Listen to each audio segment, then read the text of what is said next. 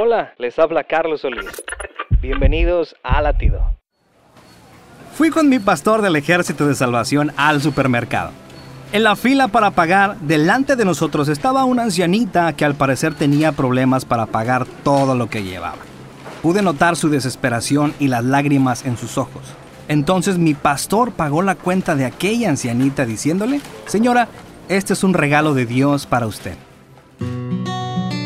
Al salir del lugar, mi pastor me dijo, Campeón, siempre debes dar de gracia lo que por gracia recibiste.